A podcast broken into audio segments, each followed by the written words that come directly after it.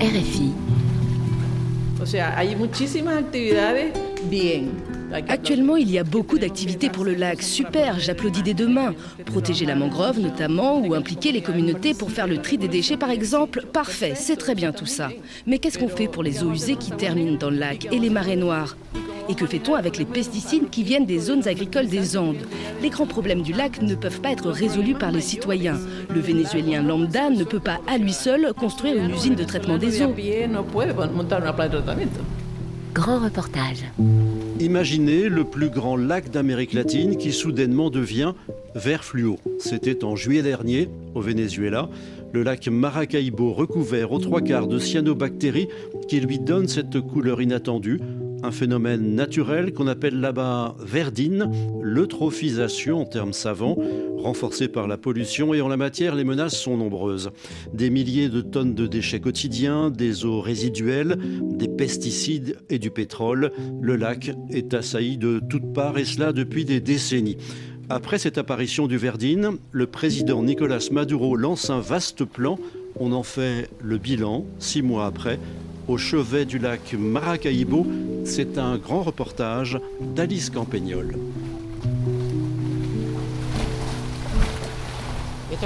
Regardez, c'est la triste réalité. Ce que vous voyez, c'est le pétrole brut qui nous affecte, nous les pêcheurs. La marée noire qui laisse plus de 3000 d'entre nous sur le carreau. José Luzardo est pêcheur, il a la cinquantaine et il travaille ici depuis qu'il est adolescent. Avant, tu lançais un filet ici et tu en sortais 80, 100 kilos. Tu en mangeais, tu le vendais.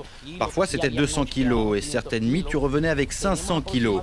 Mais maintenant, là, ça fait plus de 7 mois que je n'attrape même pas 50 kilos. La nuit dernière, 4 kilos à peine. Ici, sur la rive, il n'y a plus un poisson. Et c'est la faute de la compagnie pétrolière publique, à cause de la négligence de la PDVSA, à cause de ces marées noires qui n'ont jamais été stoppées car les bords du lac, ce sont les pouponnières, là où naissent les poissons, les crabes, les crevettes, les bars. Mais maintenant, plus rien. Si on rentre dans l'eau, on a du pétrole jusqu'ici. Depuis cette plage du Barro, à quelques minutes de la ville de Maracaibo, désormais, il est impossible de pêcher. Tout est noir de pétrole, l'odeur est insupportable. À quelques kilomètres de là, il y a la raffinerie de Barro Grande. À l'horizon, on voit un pétrolier. Le lac de Maracaibo est le centre de l'industrie pétrolière vénézuélienne. Nos filets et nos bateaux sont inutilisables maintenant. Nous sommes en faillite tout simplement. Les filets se déchirent et on ne peut plus les traîner à cause du poids du pétrole. Si vous jetez une brique là-bas, elle ne coule pas. Elle reste à la surface tellement la couche de pétrole est épaisse. Ça fait 50, 60 cm, je dirais. Et ça sur 2000 mètres de long. Tout est pollué. Pour accéder à nos embarcations, eh bien, on les laisse au large et on fait un chemin à la main au milieu du pétrole. On débarque nos poissons dans des paniers. C'est impossible de les approcher du bord. José demande des comptes, il veut des réponses et surtout des solutions pour lui et tous les membres de son syndicat. Nous avons porté plainte contre PDVSA, la compagnie pétrolière publique. L'entreprise a l'obligation de payer pour tous les préjudices que nous subissons. C'est de leur faute si on en est là. Et avant, c'était beaucoup mieux. Il y avait plus de contrôle et plus de techniciens formés à ces problèmes, autant chez PDVSA que chez les entreprises pétrolières privées. Mais tout ça, c'est terminé. Pourtant, euh, il y a six mois, après l'invasion du verdine, hein, comme on l'appelle ici, un micro-organisme naturel renforcé par la pollution qui empêche l'oxygénation du plan d'eau, un grand plan public de récupération et de sauvetage du lac a démarré et les pêcheurs ont été impliqués.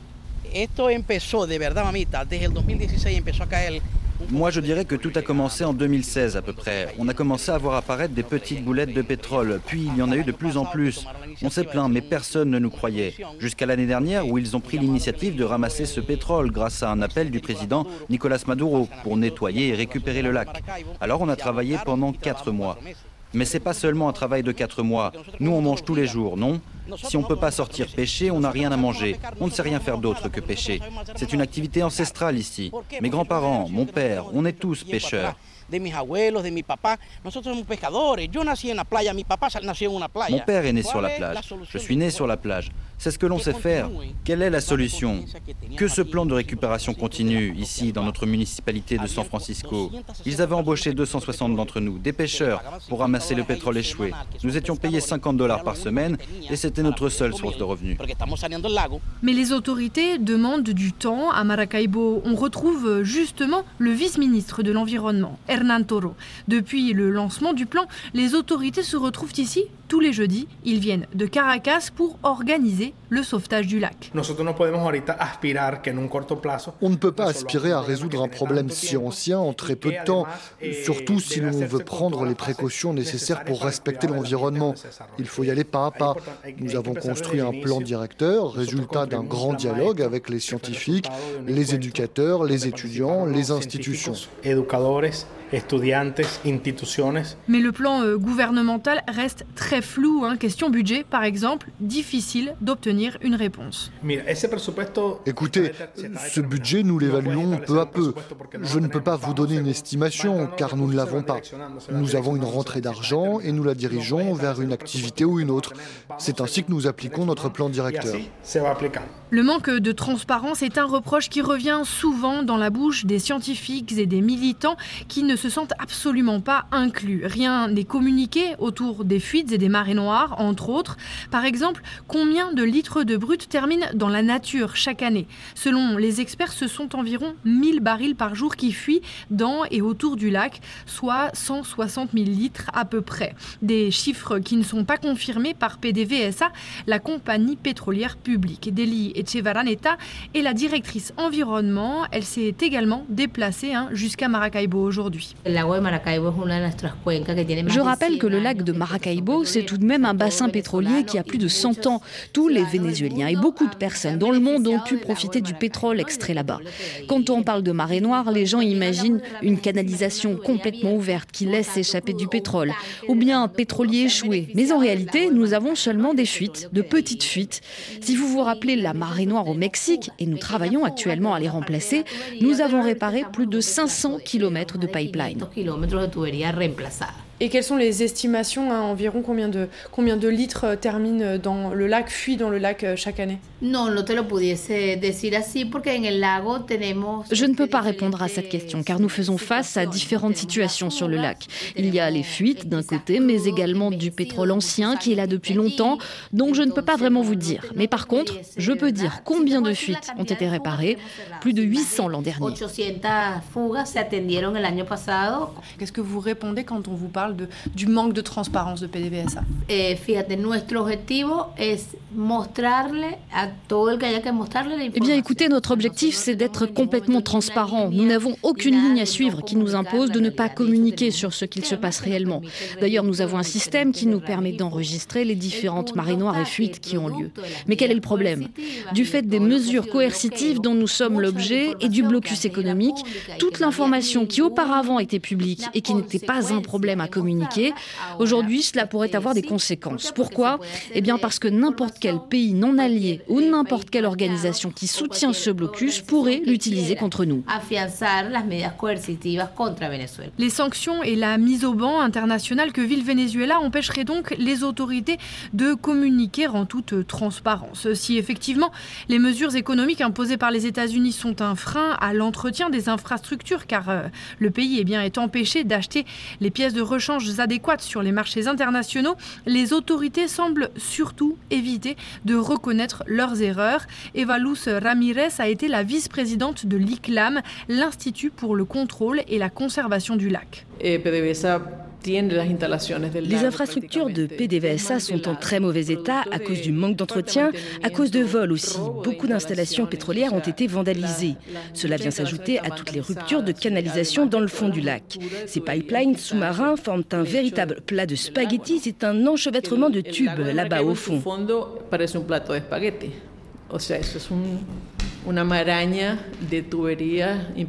de. Et en réalité, depuis très longtemps, il n'y a plus le suivi nécessaire pour tout ce réseau de canalisation. Et la salinité du lac est élevée, donc il y a un grand problème de corrosion. Cela fait que les pipelines libèrent du pétrole en permanence. Et cela nous montre, encore une fois, l'absence de politique sérieuse de la part du gouvernement, qui est l'un des principaux responsables de ce qui se passe dans le lac. La première chose que devrait faire l'État, selon moi, c'est de reconnaître sa responsabilité, mais malheureusement, il n'en est rien. Mais la pollution du lac est un problème complexe, pas seulement dû aux marées noires. Les raisons sont multiples et les responsabilités partagées entre gouvernement, autorités régionales et municipalités. Et même le voisin colombien est concerné. Alors, quelle est la cause de ce qui se passe dans le lac aujourd'hui? C'est le verdine, c'est-à-dire une saturation de nutriments. Et ces nutriments, ils arrivent de plusieurs façons. L'une des sources principales, ce sont les eaux usées qui s'y déversent, mais également les eaux industrielles et l'absence de gestion des déchets solides. Ce sont trop de choses accumulées pour que le lac puisse les absorber et traiter ces nutriments. Ce n'est pas un problème nouveau.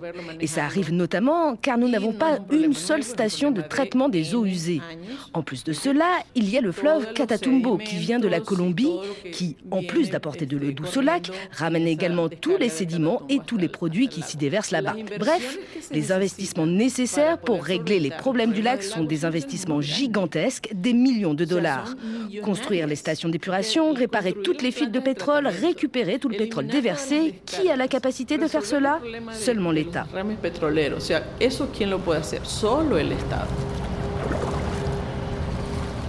Mais ces investissements tardent trop. Aucune construction d'une station d'épuration n'est prévue et l'effet du grand plan de sauvetage ne se voit pas, hein, comme sur la plage du Barro où travaille José, qui a été nettoyé mais où le pétrole revient s'échouer. Idem en pleine ville sur cette rive d'une station nautique. Les taches noires que vous voyez sur les troncs, sur les pierres, sur les rives en général, et même sur les plantes, c'est du pétrole. Et ça arrive tous les jours. Et pourtant, vous pouvez le voir, on passe 4 heures à nettoyer la plage, tous les jours, sans faute.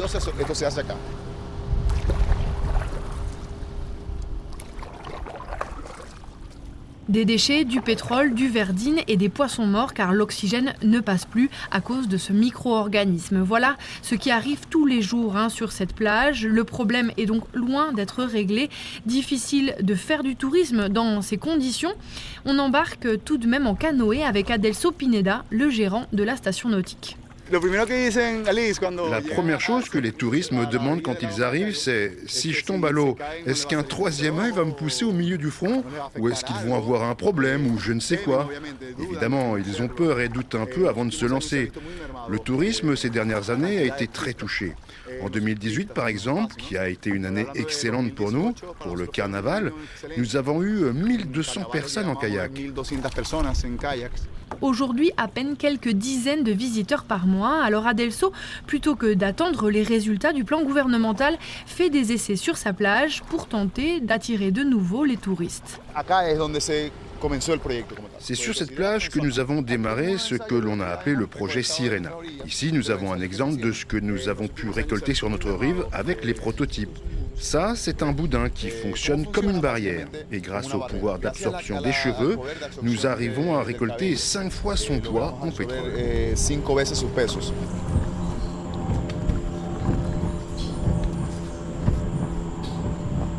Sirena, c'est le projet qui a beaucoup fait parler ces derniers mois. Des milliers de personnes sont allées se faire couper les cheveux pour qu'en soient faits des boudins destinés à piéger les nappes de pétrole. Selene Estrach est à l'origine de Sirena. Un cheveu est fait de kératine, c'est une protéine fibreuse. Donc si l'on regarde un cheveu au microscope, on voit en réalité des tas d'écailles. Et c'est là que les liquides huileux peuvent être emprisonnés. Donc le cheveu fonctionne comme une éponge. Nous faisons deux types de dispositifs, les boudins ou les barrières, qui sont en fait des filets à usage médical que l'on remplit de cheveux. Et il y a le dispositif en forme de tapis, composé de cheveux plus longs, que l'on passe dans une machine qui tisse les cheveux. C'est comme faire une dreadlock, mais en plat et en plus grand. Et ce qui m'a poussé à agir, ce sont les effets de la pollution sur la vie marine. Il y a une quantité d'espèces incroyables dans et autour du lac. Des lamentins, des dauphins, des ratons laveurs, des tortues, des poissons. Et la flore, n'en parlons même pas. Que nous utilisions le lac comme un dépotoir, c'est terrible, ça n'a pas de sens. Si Sirena est devenu un véritable phénomène sur les réseaux sociaux, le système a ses limites. Randy Guerrero est biologiste à l'université de la région du Zulia. Eh,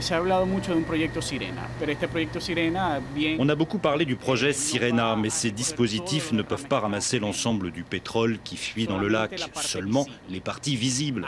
Le fond du lac est très impacté par les marées noires et il est difficile de savoir dans quelle mesure les sols sont touchés, on n'en sait rien. Ce qui se volatilise arrive dans l'atmosphère et retombe sur les montagnes via la pluie on n'étudie pas cet impact-là non plus. Pourquoi est-ce que je pense que le pétrole est l'urgence numéro un? Car les nappes descendent jusqu'aux sédiments du lac et restent dans les réseaux trophiques. Le pétrole s'installe dans les organismes, des plantes aquatiques, du zooplancton, des mollusques, les invertébrés et les vertébrés, tous se contaminent de métaux lourds.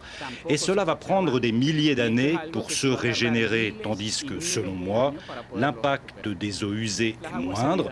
Il faudrait quelques centaines d'années pour que l'écosystème revienne à la normale.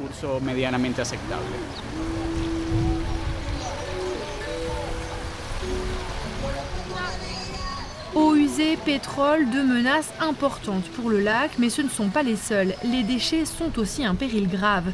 La ville de Maracaibo produit 1000 tonnes de détritus chaque jour. C'est ainsi que Grisel Mercadante a démarré sa petite ONG il y a 10 ans. El Zulia Recicla, la région du Zulia Recycle. L'environnement du lac de Maracaibo, ce sont beaucoup de facteurs à prendre en compte. Nous avons décidé de nous concentrer sur les déchets. Par exemple, nous n'avons pas de décharge qui respecte les normes pour que les déchets des ménages et des entreprises soient bien pris en charge. Et en ce qui concerne le service public de ramassage des déchets, il n'existe pas un système généralisé de gestion des détritus.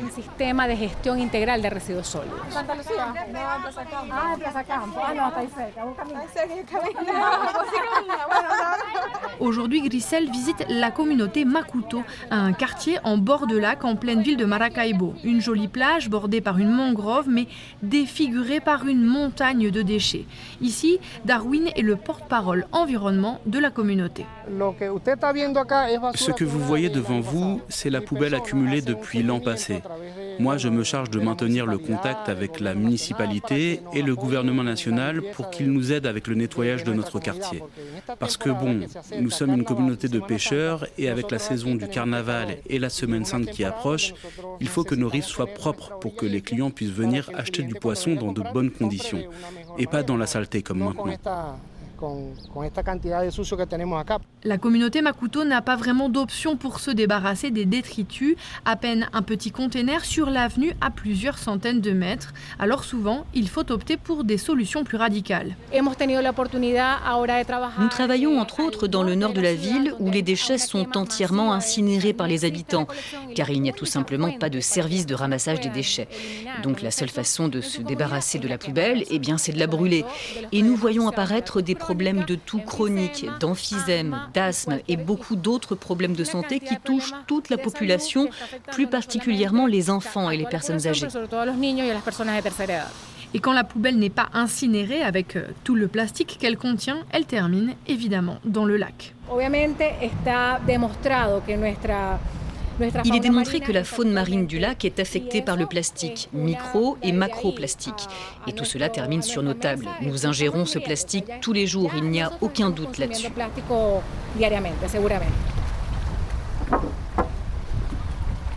Aujourd'hui, il n'existe pas d'études concernant l'impact de la pollution du lac sur la santé des habitants, l'ingestion de plastique, l'effet du pétrole ou du verdine.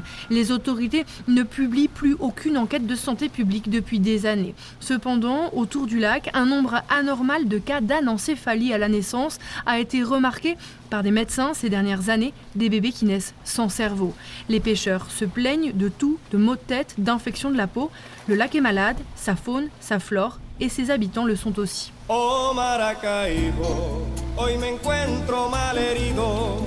Au chevet du lac Maracaibo, un grand reportage de Alice Campagnol, réalisation Victor Hull.